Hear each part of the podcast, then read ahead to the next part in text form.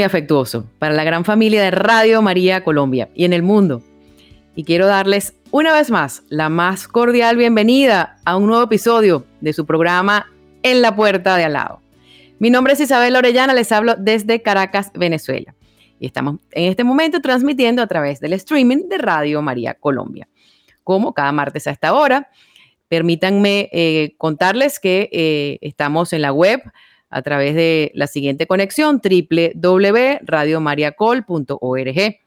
También estamos en el canal de YouTube como Radio María Colombia Oficial, en el Facebook Radio María Colombia, también el Twitter y también en el Instagram. Así que bueno, demos gracias también a Dios por esta oportunidad de transmitir eh, el Evangelio a través de las autopistas digitales. Tenemos algunas líneas gratuitas a nivel nacional, una línea gratuita, perdón, 018 000 180169, extensión 1. También tenemos dos líneas de, dispositivos móviles, 601-746-0091 y 319-765-0646. Allí pueden también llamarnos y hacer sus comentarios y gustosamente les atenderemos. Y les cuento que la idea de estos programas es generar interactividad, escucharlos, eh, saber de ustedes, qué es lo que sienten, qué es lo que piensan. Queremos escucharlo. Así que bueno, demos gracias a Dios una vez más por estar aquí junto a ustedes.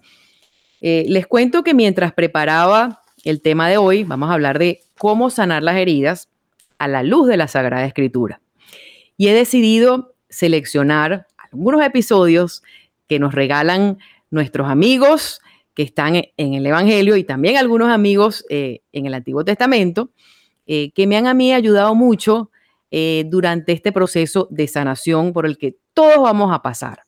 Y es muy interesante porque aquí no se trata de una historia más, esto es palabra de Dios viva, viva. Y entonces cuando nosotros comenzamos a entender el significado, la profundidad, y entender también que Dios nos habla a través de esos seres humanos, pues nuestra vida comienza a tener un sentido distinto.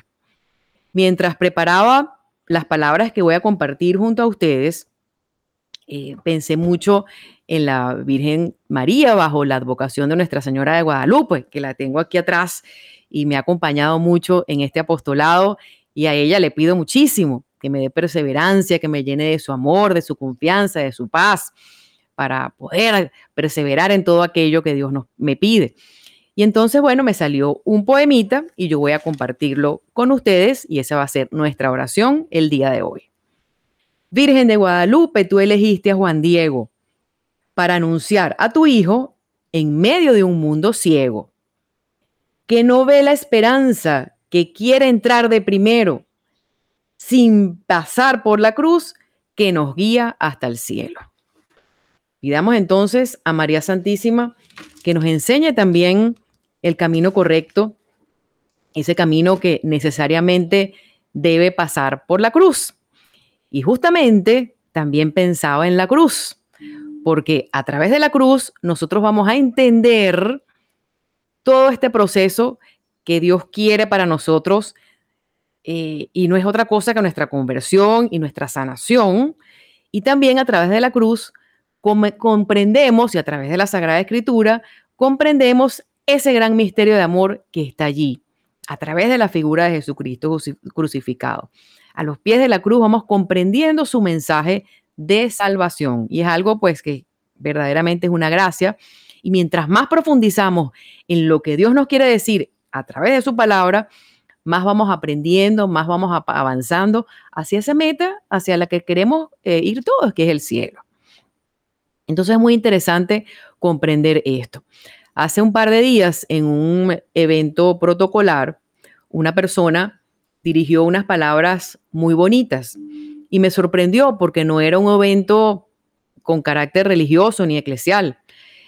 Y esa persona habló de la cruz, del misterio de la cruz. Y me llamó la atención también la atención que tenían, que estaban prestando todos los presentes y cómo él fue eh, desmenuzando el mensaje, haciéndonos entender. Éramos un grupo de padres y él quiso pues eh, expresar que los hijos obligatoriamente tienen que pasar por un proceso de sufrimiento y que Dios Padre, como buen padre, sabe qué es lo que nos conviene. Entonces la pregunta que resulta paradójica es cómo Dios Padre entrega a su único hijo y lo deja morir en la cruz para salvarnos. Esa es la pregunta. Bueno, Jesucristo es el mismo Dios hecho hombre que asumió nuestros pecados, que asumió nuestra fragilidad. Por lo tanto, a los pies de la cruz comenzamos a comprender nuestra salvación, como les dije en un principio.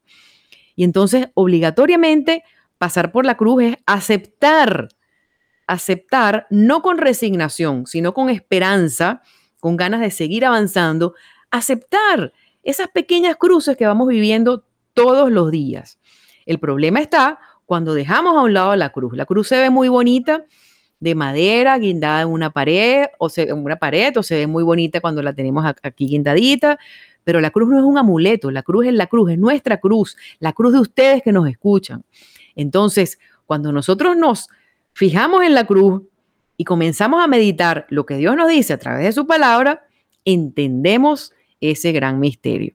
Ese gran misterio que se revela, porque Dios se revela en las cosas sencillas, en las cosas cotidianas, como quiso revelarse en ese episodio, en ese evento, que no era un evento eclesial, como les dije, pero fue una oportunidad que tuvo esa persona que se levantó ahí para hablar de la cruz, el valor del sufrimiento.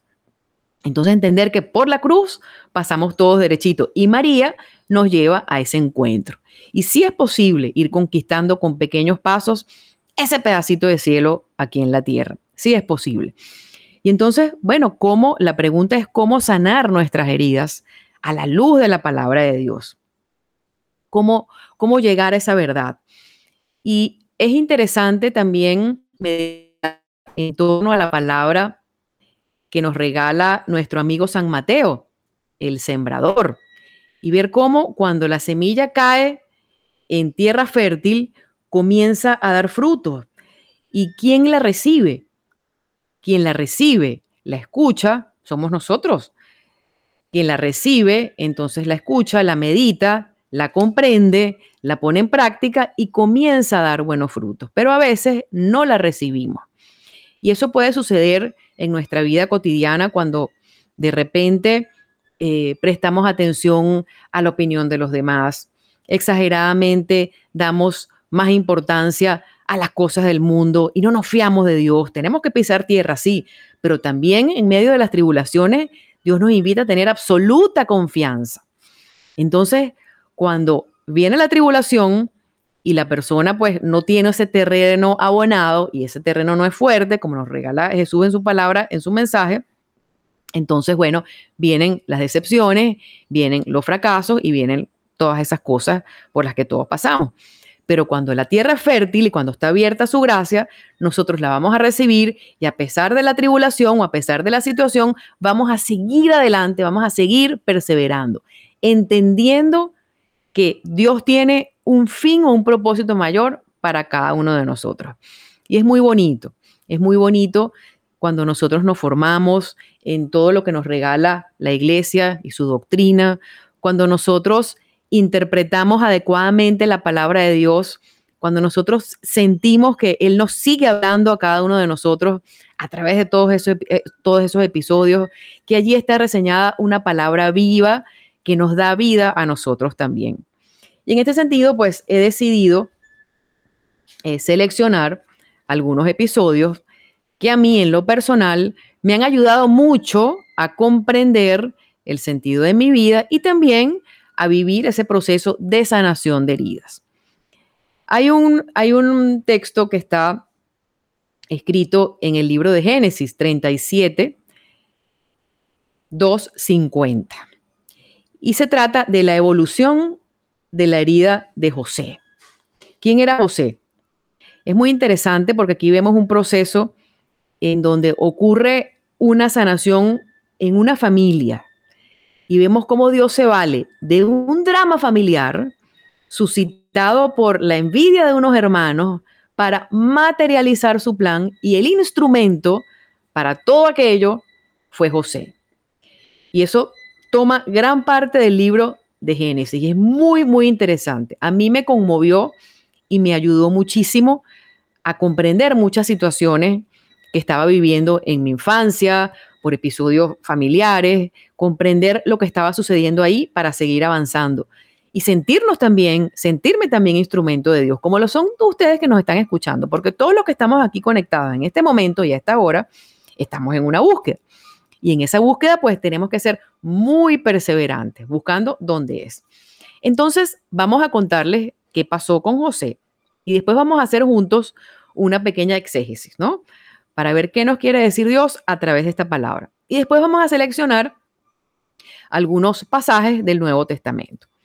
Entonces, José era, eh, era el hijo de Jacob, eran tres hermanos, y José era el preferido de su papá. Era el que brillaba, el que, bueno, mejor eh, eh, llevaba las ovejas, el ganado, la siembra, tenían cultivos, tenían pastoreo. Y José era muy bueno en lo que hacía, muy próspero en lo que hacía. Y entonces, bueno, sus hermanos comienzan a sentir un poco de suspicacia, un poco de envidia hacia José, hacia su propio hermano, y José empieza a sentir ese llamado de Dios a través de sueños, a través de una sobrenaturalidad que comienza también él a vivirla con los pies en la tierra, porque eso es muy importante. Y ya vamos a ir al catecismo de la Iglesia Católica para escuchar qué significa esa sobrenaturalidad de Dios para poder entender muchas cosas, porque la ciencia y la fe van de la mano. Y para nosotros seguir a Dios, pues también tenemos que vivir muchas cosas que no vamos a comprender de lleno, sino cuando nos vamos a los textos sagrados o a lo que Dios nos dice, sin desviarnos de allí. Y entonces allí, en esa sobrenaturalidad, pero también desde el uso de la razón, pues comenzamos a comprender muchas cosas. Y entonces José empieza a soñar y tiene un sueño Creo que, creo que era así, estoy tratando de recordar, pero creo que en uno de los sueños eh, Dios le decía que él era el árbol, que iba a ser el sostén de la familia. Y él, muy emocionado, le cuenta eso a sus hermanos. Y sus hermanos, pues bueno, saltan en envidia y dicen, bueno, ¿qué se cree este? Este se cree mejor, este se cree que es el que nos va a salvar. Y evidentemente, pues había una reacción de su papá hacia él, porque pues, de verdad que José se la sabía todas, ¿no? Y así empieza esta historia hasta que los hermanos, sus hermanos de sangre, oíganos qué fuerte, planean matar a José. Esto no lo estoy diciendo yo, esto está aquí, aquí. Ustedes pueden buscarlo, Génesis 37, del 2 al 50. Y entonces, imagínense ustedes qué drama. Unos hermanos sintiendo envidia, tratando de matar al hermano, a, su propio hermano. Y yo pensaba en tantas familias rotas, no necesariamente por el hecho de físicamente, humanamente matar, sino bueno, ¿cuánto, cuánto no podemos matar a nuestros hermanos, no solamente a nuestros hermanos de sangre, sino a, nuestros hermanos de comunidad, a nuestros amigos, con una mala palabra, con un chisme, con un gesto pues malentendido. Y así vamos matando, matamos ilusiones, matamos proyectos, matamos tantas cosas. Podemos destruir una familia entera con una palabra mal dicha, una palabra malintencionada. Por eso es que tenemos que ser muy cautelosos, tenemos que ser muy prudentes al hablar, más, más abiertos a escuchar que hablar. Pues eso pasó y Dios se valió de eso. Entonces, en medio de, esos, de ese drama familiar en donde unos hermanos querían matar al otro, intentan matarlo y entonces, bueno, lo meten en una, en una fosa y lo dejan allí y bueno, de repente dicen, bueno, ¿qué vamos a hacer entonces con él? Y uno se arrepiente, bueno, mejor no, mejor hacemos otra cosa. Total es que deciden, en vez de matarlo, lo mandan a Egipto, pero inventan un cuento a su papá, eh, buscan sangre de un cordero y buscan su franela, lo dejan desnudo, lo mandan como esclavo e inventan, bueno, que él, este, que él eh, se desapareció y que alguien se lo comió y que no, que no se sabe, que un animal que está desaparecido. No dicen obviamente que intentaban matarlo o que lo, lo enviaron para Egipto como un esclavo. Total es que bueno, el papá de José llegan con la, con la camisa llena de sangre y le dicen que bueno, que, que, que, que alguien, que algo ocurrió, que, un animal se lo comió y que, y que bueno, que está desaparecido. Y el papá de José se pone muy triste y bueno, mientras tanto José está en su travesía. Cuando José llega a Egipto, resulta que cae en manos de un faraón, ¿verdad? Y entonces José, junto al faraón, comienza a prosperar, igual que le pasó a su papá. con mucha confianza, José empieza a dar frutos en todo lo que hacía. Humanamente era una persona que, bueno, esa gente que, bueno, todo le está saliendo bien, con infinita confianza, en medio del drama. Los hermanos tratan de matarlo, lo, eh, bueno, eh, tanto que todo lo que estaba viviendo. En medio de esa, escena tan horrorosa, él sigue confiando en Dios y donde está con el faraón, pues empiezan a salir las cosas bien. Él no se quedó en la queja, en el odio con los hermanos, en la situación tan horrible que me ocurrió. No, bueno, yo estoy aquí, Señor, ¿qué quieres de mí? Y entonces, bueno, él era pues eh, un profeta además, y Dios le hablaba a través de sueños. entonces comienza a trabajar con el faraón, y comienza a ser próspero, comienza también a reproducir todos los bienes del faraón eh, y todas esas cosas, su siembra, pues bueno, todo la manejaba muy bien. Y entonces eh, eso también comienza a generar suspicacia. Y una de las mujeres del faraón, pues lo, involucra en una mentira, en, una, en, un hallazgo allí, pues en donde él no tenía que ver, algo amoroso. Y entonces José, el pobre José, va preso. Resulta que José en la cárcel pues también empieza a dar frutos con el carcelero, con las personas que estaban con él. Y eh, Dios se le revela al faraón a través de un sueño y le dice pues que José es un hombre de Dios y que es inocente. Inmediatamente el faraón pues lo suelta. Y continúa José prosperando y prosperando y prosperando. Se independiza José y comienza entonces él a cultivar, comienza a cultivar trigo y aquello, pues bueno, en medio de esa prosperidad, José pues forma su propia familia, eh, ya se había desligado de manera humana, eh, materialmente de su, de su, papá y de sus hermanos, porque bueno, lo habían votado. Eh, y entonces, bueno, viene una sequía en la región y José era muy próspero.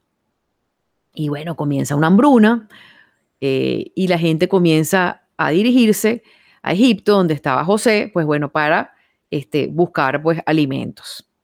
Y resulta que entre esas visitas pues está la de los hermanos y los hermanos llegan a donde está José, eh, se encuentran, hay un episodio ahí pues muy bonito porque al principio los hermanos no lo reconocen, pero José sí. Y José pues no se hace como el, desentendido, no les revela que es él hasta que finalmente pues bueno, eh, eh, se dan cuenta, se dan cuenta de todo lo que ha pasado, los hermanos pues se quedan muy impresionados y es José quien termina siendo el árbol para hacer el cuento corto, porque son varios episodios que quiero contar. Eh, eh, es José el que salva a su familia. ¿Y qué nos enseña Dios a través de todo este episodio? Bueno, que Él se revela en las cosas más insólitas, en las cosas más inéditas, como Él quiere cuando Él quiere, con quien Él quiere. Lo importante de esto es cómo José perseveró, José pudo ir sanando sus heridas, la herida de traición, que eso es lo más interesante, porque ¿qué pasa? José fue un hombre traicionado por sus propios hermanos. Qué cosa más dura ¿ah? cuando un hermano traiciona, ¿verdad? Y entonces José llevaba esa herida grande en el corazón de la traición, y, también, pues él como ser humano debe haber sentido de manera muy natural mucha desconfianza, mucha, mucho rencor también, eh, qué sé yo. Sin embargo, él perseveró en donde estaba con infinita confianza en Dios y también confiando en lo que Dios le estaba revelando. Me imagino que habrá sentido mucha paz también en ese proceso. Y entonces, en esa prosperidad de José, que se dio gracias a su confianza, fue que eh, eh, ocurrió entonces el proceso de sanación de sus heridas. Dios se manifiesta, queridos hermanitos que nos escuchan, de una forma natural, eh, humana y de una forma material también, a través de gestos y a través de cosas materiales. Él quiso quedarse en la hostia y la hostia pues es algo, es algo vivo, sabemos que es el cuerpo de Dios cuando es, está, está ya consagrado, pero pues es un pedacito de pan, es algo material es algo tangible. Entonces Dios se quiso quedar ahí. Y cuando nosotros entendemos ese gran misterio, pues bueno, cosas maravillosas nos suceden. Pero además de eso, en la cotidianidad de nuestras vidas, eh, Dios se manifiesta en esos hechos materiales. Cuando nosotros nos animamos a perseverar, a ejemplo de José. José no se quedó en el lamento, José no se quedó en la queja, eh, ¿qué estoy haciendo aquí? Él siguió adelante con una profunda, infinita y grandísima confianza en Dios. Entonces, este texto que se, se nos narra en el Antiguo Testamento nos enseña a nosotros a perseverar a pesar de las más grandes dificultades y a saber que Dios nos sostiene y que cuando Él nos llama, sin que nosotros nos demos cuenta y nos pongamos como unos líderes, no, Él nos llama, Él nos va a usar como instrumento para los demás, sin darnos cuenta, tal y como le ocurrió a José. Qué bonito, qué bonito es ver la vida desde esa perspectiva, qué bonito es poder comprender los textos sagrados, la profundidad que hay allí, porque les digo una cosa, el pertenecer o el querer conquistar el reino y el seguir a Dios no tiene nada que ver con la perfección. Y a veces confundimos esto y entonces nos volvemos unos retrógradas, nos volvemos unos tiranos, porque entonces queremos tiranizar y controlar todo lo que nos rodea, inclusive nuestra vida, la vida de los demás. Y las cosas no funcionan así. Nosotros con voluntad le damos a Dios el sí, confiamos plenamente en Él, en la misión que Él nos asigna y seguimos adelante en medio de un pantano o en medio de la situación que sea. Y en el tiempo de Dios, Él va a hacer que esa semilla dé grande fruto. Vamos entonces ahora a brincar varios años, muchos siglos al Nuevo Testamento. Hay un texto que a mí me ha traspasado muchísimo. Me atrevería a decir que es uno de mis preferidos. Y es el texto de la mujer samaritana que nos lo cuenta nuestro amigo el evangelista San Juan, que me gusta mucho San Juan también, su manera de, llegarnos. Además, San Juan, pues bueno, eh, era un hombre muy cercano a la Virgen María y tantas cosas que podríamos decir, pero no me voy a desviar. Vamos a detenernos entonces a, analizar este, este texto de la mujer samaritana y lo que Dios nos quiere decir a través de esta mujer. Me permito Repetirles que estamos en este momento en transmisión a través del streaming de Radio María Colombia. Mi nombre es Isabel Orellana. Les hablo desde Caracas, Venezuela, en tu programa En la Puerta de Al lado. Tenemos unas líneas para que ustedes se comuniquen con nosotros. 018 000 180169, extensión 1. 601 746 0091 y 319 7650646. Allí pueden aproximarnos, eh, hacer sus comentarios y gustosamente les atenderemos.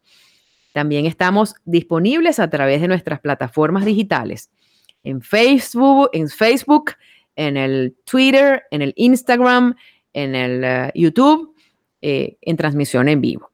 Así que bueno, de verdad que esto es una gran oportunidad y yo lo veo como una misión continental porque Dios avanza, Dios avanza, Dios no se detiene y utiliza todos los medios posibles y este es uno de ellos. Así que bueno, es una gran bendición también que desde diferentes países podamos estar aquí conectados, comunicándonos, entendiendo, aprendiendo unos de otros y también, ¿por qué no?, viviendo la sanación, porque todos estamos llamados a esa sanación no solamente física, sino también interior. Y Dios lo, le interesa primero nuestra sanación interior antes de nuestra sanación física. Entonces, bueno, el tema de hoy es cómo sanar las heridas a la luz de la Sagrada Escritura. Vamos a comentar entonces sobre este, este pasaje que nos regala nuestro amigo San Juan de la mujer samaritana. A mí me gusta mucho este pasaje porque verdaderamente traspasa, es muy, si nosotros lo llevamos a contexto, y, e intentamos llevarlo a nuestra realidad, vemos como la samaritana, cuyo nombre no se menciona, estaba en su faena cotidiana. Aquí no hubo nada extraordinario en esta manifestación de Jesús. Eso por un lado. Número uno, ella estaba trasladando el agua.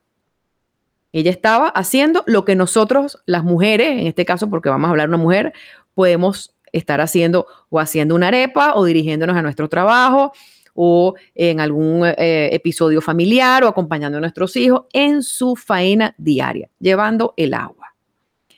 Dios la busca, Jesús la busca, sale a su encuentro. Eso como segundo punto importante. Así como él salió al encuentro con la, hacia, hacia la mujer samaritana, y se llegó hasta Samaria, sale al encuentro nuestro. Punto número tres, muy importante para ser resañado.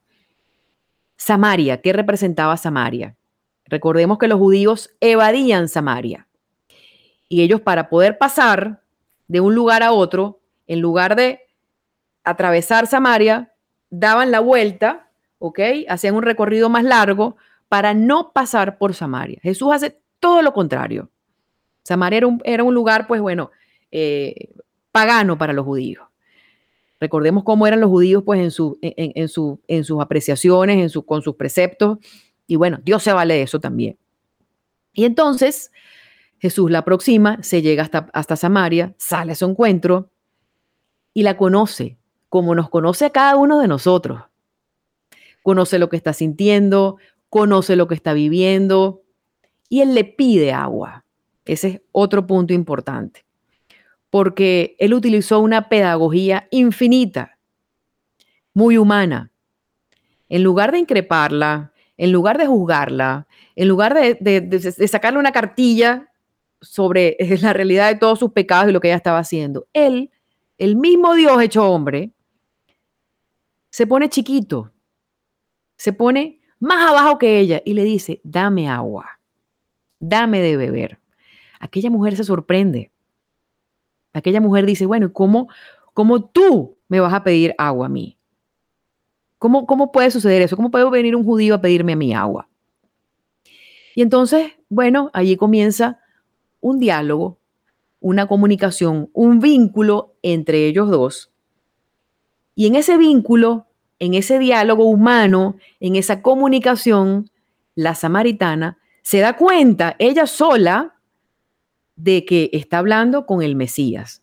Nadie se lo dijo, nadie la obligó, él tampoco, él le dio libertad.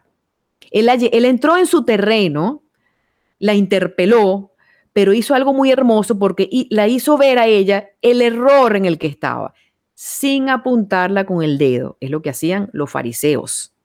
Apuntaban con el dedo. Y yo me pregunto, ¿cuántas veces nosotros no señalamos a los demás? Situaciones, contextos, realidades. Hacemos así y apuntamos con el dedo sin profundizar, sin entregarle al Señor esa realidad, esa situación. Imagínense la realidad que estaba viviendo la samaritana. Y Jesús le dice, ninguno de esos son tus maridos. Ella se da cuenta, este hombre de verdad es el Mesías. Me está anunciando, me conoce. Y aquella mujer suelta esos tobos, suelta el agua y comienza a seguirlo, a seguirlo.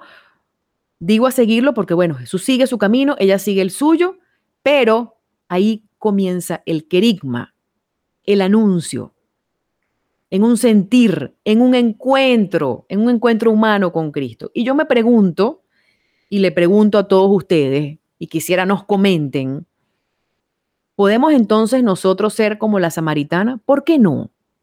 ¿Quién nos dice que no? ¿Somos dignos de que Jesús venga a nuestro encuentro y nos aproxime sin señalarnos, sin juzgarnos, sino más bien pues indicándonos el camino? Yo no sé, si esa mujer, la samaritana, eh, bueno, siguió con esos hombres o no. La vida no se arregla de un día para otro, pero sí sintió ese encuentro, eso la llenó de gozo, eso la llenó de alegría, eso la llenó de júbilo para seguir adelante, para enfrentar lo que tenía que enfrentar, para enfrentar la situación, a lo mejor el hombre con el que estaba y cambiar de vida, cambiar de vida, pero se sintió llena, se sintió plena, se sintió traspasada, se sintió perdonada. Eso es lo más importante. Cuando Jesús nos aproxima a nosotros, independientemente de cualquier situación que estemos viviendo, también nos vamos a sentir perdonados, llamados, animados y comenzamos a sentir entonces ese clima. Ese. Yo me imagino, porque a mí me gusta mucho, uno tiene que ser muy gráfico. Yo no estoy haciendo aquí una exégesis personal, ni tampoco estoy sobrenaturalizando absolutamente nada. Me estoy basando en un texto que está en, el Evangelio de San Juan, capítulo 4, versículo del 1 al 42. Pero estoy intentando llevar eso a contexto, porque Jesús nos sigue hablando hoy a cada uno de nosotros a través de su palabra. y nos pasa. Cuando nosotros vivimos ese perdón de Dios, por ejemplo, a través de la confesión, nada más hermoso, y yo estoy segura de que ustedes van a validar lo que, está, lo que estoy diciendo, de repente van, se arrodillan ante un sacerdote que ni siquiera han visto nunca, le cuentan sus pecados o a veces el mismo sacerdote nos anticipa lo que estamos pensando y, sintiendo. Jesús que está allí. Ahí ocurre en ese momento un encuentro con Jesús a través de la figura del sacerdote, como le ocurrió a la samaritana. Y salimos entonces de allí contentos, aliviados. ¿Por qué? Porque Jesús nos ha perdonado y seguimos adelante y sabemos que si volvemos a caer, Él nos vuelve a perdonar. Él no se cansa de perdonar porque lo dijo. No siete veces, hasta setenta veces siete. Qué paradoja. Entonces nos llama a nosotros a perdonar. Y si nosotros le decimos, sí, Señor, yo me voy a animar a perdonar, Él va a buscar los medios también él nos va a tocar, Él nos va a abrir los caminos. Estoy seguro como se los, se los abrió a la samaritana, pero también como se los abrió a José, que, no, que como, lo, como lo contamos eh, eh, al, al inicio de este programa. Y entonces nuestra vida comienza a prosperar con un sentido distinto, con un sentido de sentirnos perdonados, de haber recibido la misericordia de Dios. Tantas cosas que podemos decir. Allí ocurre un proceso de sanación de heridas. Cuando la samaritana se encuentra con Jesús, esas heridas de abandono que llevaba ella, vamos a imaginar lo que esa mujer estaba sintiendo. Ya llevaba pues una lista de hombres por las que había pasado y, me, imagino que estaría juzgada, estaría frustrada, se sentía pues a lo mejor en, un, agujero, no avanzaba, eh, bueno, eh, sometida, qué sé yo. Y eso puede asemejarse también a muchas realidades humanas que vivimos hoy en pleno siglo XXI. Y Jesús entonces lanza el anzuelo y nos salva. Y para los que tenemos familia, nos salva como familia. Eso es verdad, hay que creerlo, hay que creerlo porque está escrito. Y hay que creer también en esa sobrenaturalidad, en ese encuentro. Porque verdaderamente para nosotros vivir la fe a plenitud, tenemos que entender que existe algo sobrenatural que nos llama. Y sobre esto yo me voy a referir específicamente al numeral 179 que está escrito en el Catecismo de la Iglesia Católica. Esto es lo primero que tenemos que tener nosotros en casa para poder entender lo que Dios nos quiere decir, documentarnos mucho. Y escogí uno muy cortito y dice, la fe es un don sobrenatural de Dios para creer, el hombre necesita los auxilios interiores del Espíritu Santo. Reflexionemos entonces en cuáles son esos auxilios interiores del Espíritu Santo que se van dando en nosotros de una manera sobrenatural. El don de consejo, el don de sabiduría, el don de ciencia, el don de piedad, el don del temor de Dios. Y todo eso lo vivió la samaritana en ese momento. Todo eso Ahí el Espíritu Santo estaba, estaba, estaba actuando de una manera especial. Entonces, bueno, nosotros vamos entendiendo todos estos procesos por los que vamos pasando a la luz de los textos sagrados. Hay otro episodio que a mí me ha gustado mucho y se los voy a reseñar, y es el pasaje de la mujer hemorroísa. Muy interesante, eso nos lo cuenta nuestro amigo San Lucas en el capítulo 8, versículo del 43 al 48. Y vemos cómo todos esos amigos y todas esas amigas que están reseñadas en, nuestros, en la Sagrada Escritura han sido personas de carne y hueso, como ustedes y como yo, como nuestros santos, que han vivido situaciones de dolor, de alegría, situaciones humanas y de esa forma humana, a través de ese encuentro, Dios se comunica con nosotros. Y aprovecho para eh, invitarlos a leer una exhortación apostólica que a mí me ha ayudado mucho también a entender todo eso que tiene que ver con la revelación de Dios, la, la, la Dei Verbum, la constitución dogmática sobre la divina revelación. Los invito a que mediten sobre esa exhortación apostólica porque es muy interesante eh, ver cómo de manera humana de manera natural y hasta de manera muy cotidiana, como le ocurrió a la samaritana cuando estaba trasladando el agua, pues Dios se revela en la vida de cada uno de nosotros. Entonces vamos entonces con este, este pasaje eh, de la mujer hemorroísa. Qué interesante lo que ocurrió ahí con esa mujer. Vamos a, a llevarlo a contexto, a llevarlo a la mente y al corazón y vamos a tratar de situarnos no como simples espectadores, sino como una mujer hemorroísa más. En el caso de los hombres, pues que estén escuchando, bueno, se ubican como el leproso, se ubican como un hombre, como quieran verlo, pero vamos a ubicarnos en el personaje, en el personaje. Las que somos mujeres, pues bueno, vamos a, a estar allí, a pensar que somos también la hemorroísa. ¿Qué hizo esa mujer? Había una multitud, estaba Jesús pasando, ella sintió, ella lo vivió, lo buscó, se arrodilló, se postró. Los apóstoles, bueno, trataban de quitársela de encima, eso pasa. Eh, a veces nosotros cuando se nos aproximan personas con necesidades, y puede pasar, bueno, dudamos en ayudar decimos, bueno, y este, esta persona está pidiendo dinero y qué va a hacer con eso, eso no nos compete, simplemente, bueno, si no tenemos dinero para dar, por lo menos nos juguemos una sonrisa, eh, un apretón de manos o decirle, mira, busca a Dios aunque sea, pero no pasemos nunca de largo ante nadie. Obviamente con la debida prudencia y el debido discernimiento, ahí está entonces el Espíritu Santo que nos llena de sus dones y de su sabiduría para discernir dónde, cómo, cuándo y cómo de qué manera debemos actuar. Entonces, bueno, esta mujer hemorroísa se aproxima a Jesús, se tira en el piso y Jesús siente que una fuerza muy grande sale de él y pregunta, ¿quién me ha tocado? ¿Quién me ha tocado? Aquella mujer solamente tocando el manto siente ya una liberación, siente ya una sanación. Y Jesucristo pues se detiene, aplaude su fe, la sana, no solamente la sana físicamente de aquella enfermedad, sino también de alma.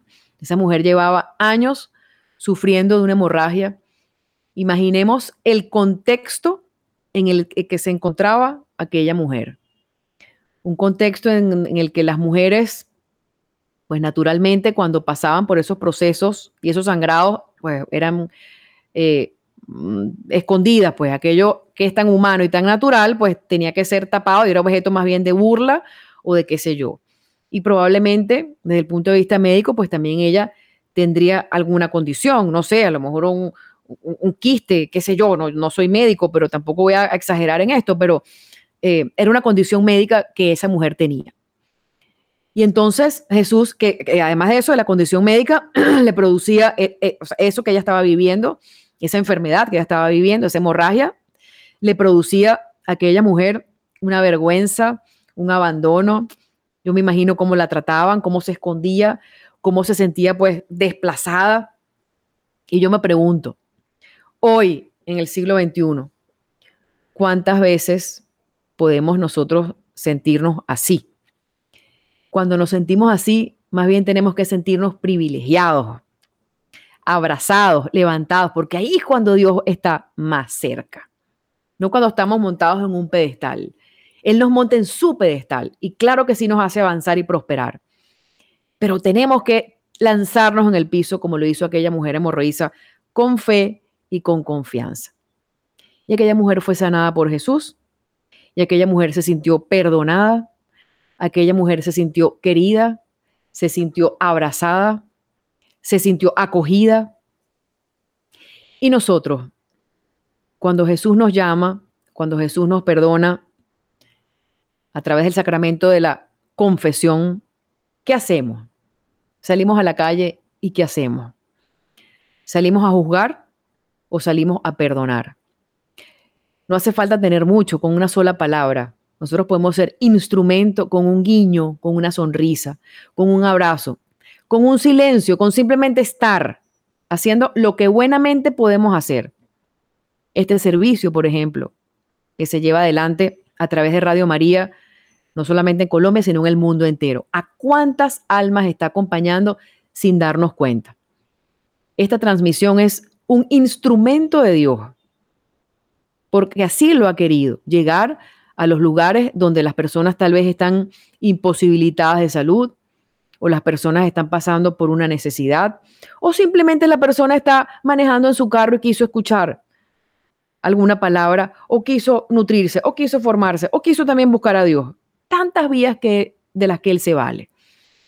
Pues entonces nosotros, todos los bautizados, por esa gracia del bautismo, estamos llamados también a anunciar. Anunciar no con un discurso, no con una clase magistral. Anunciar con nuestra propia vida, con nuestro testimonio de perseverancia frente a la dificultad, con nuestra confianza infinita para poder seguir adelante, abrazando, acompañando, enfrentando los retos, los desafíos que la vida pues nos muestra de una manera muy natural y de una manera humana. Tenemos que confiar infinitamente en la palabra de Dios.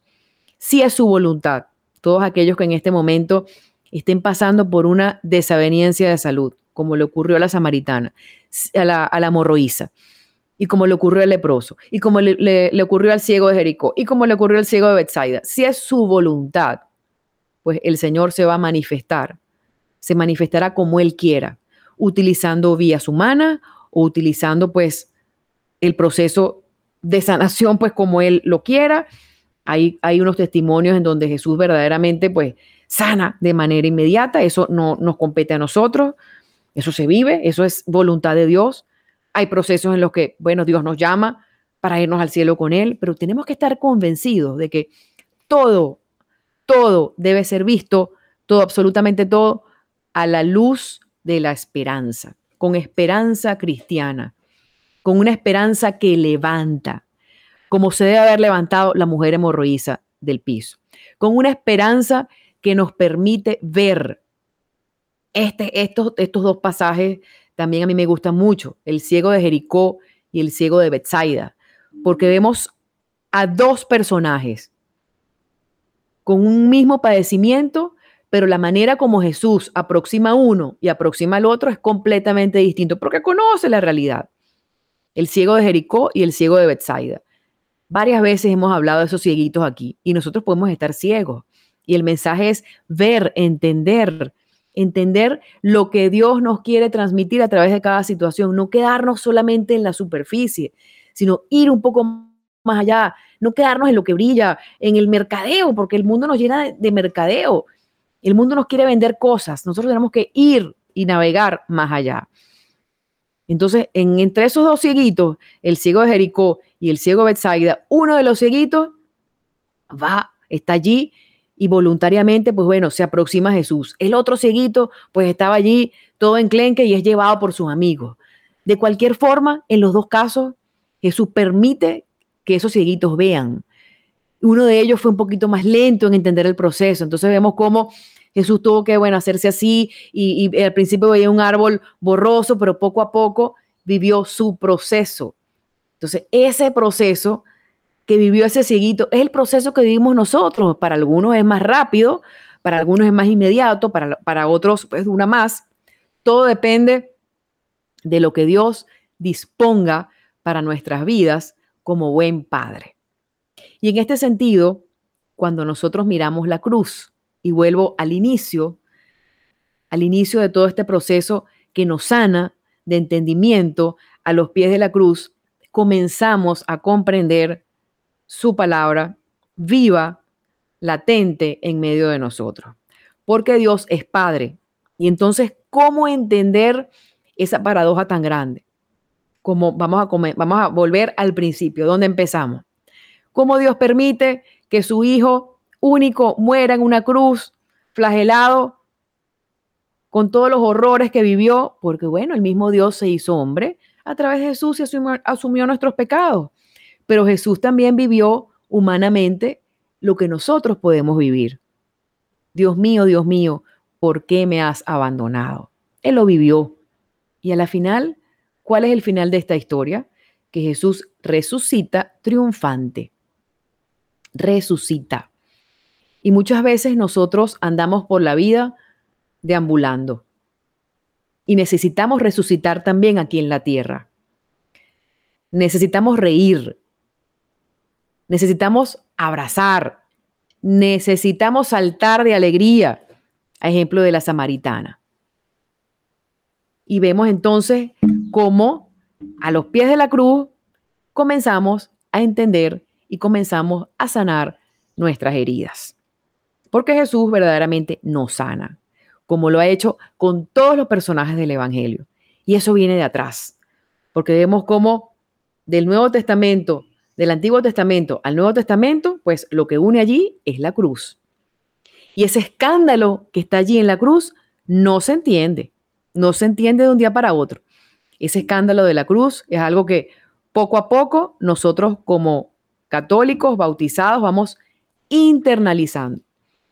Así que no me queda otra cosa que decirles que confíen en la palabra de Dios.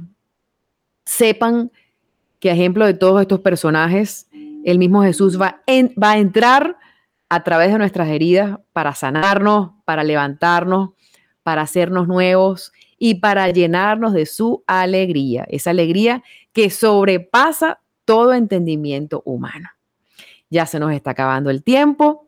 Creo que hablé mucho, espero también escucharlos a ustedes también, pero los invito a seguir adelante, a seguir buscando, a seguir perseverando, porque el regalo que Dios nos da todos los días, cada vez que abrimos los ojos, aún en medio de la dificultad, es maravilloso. Esto no es una ilusión. Todo lo que yo les hablé en este momento está aquí. Está aquí está en la Biblia. Y la Biblia no es un libro que colocamos de adorno en un pedestal. Todos, todos lo hemos colocado de adorno en un pedestal porque yo pasé por eso y lo dejamos allí muy bonito que se ve. La Biblia hay que abrirla, comprenderla y sobre todo sentir que Dios nos está hablando a través de todos estos acontecimientos que se llevan a contexto y que se actualizan hoy en pleno siglo XXI. Dios hace nuevas todas las cosas, queridos hermanos, y pidamos mucho a María Santísima que nos llene de su paz, que nos llene de su alegría, de su esperanza y sobre todo de su perseverancia. Perseverancia, perdón. Y los invito a conectarnos todos los días a las 7 de la noche, hora Colombia, en el Santo Rosario Continental, porque ahí también vamos a vivir una experiencia maravillosa de encuentro. Yo apenas puedo, me, me conecto, por lo general los miércoles, ahí también nos podemos encontrar. Bueno, un fuerte abrazo me despido hasta nuestro próximo episodio. Les habló Isabela Orellana desde Caracas, Venezuela, en transmisión para Radio María Colombia y el mundo entero. Grabamos, transmitimos a través del streaming y la invitación es a seguir en sintonía de nuestra programación. Un fuerte abrazo, ánimo y adelante. Muchísimas gracias por su sintonía.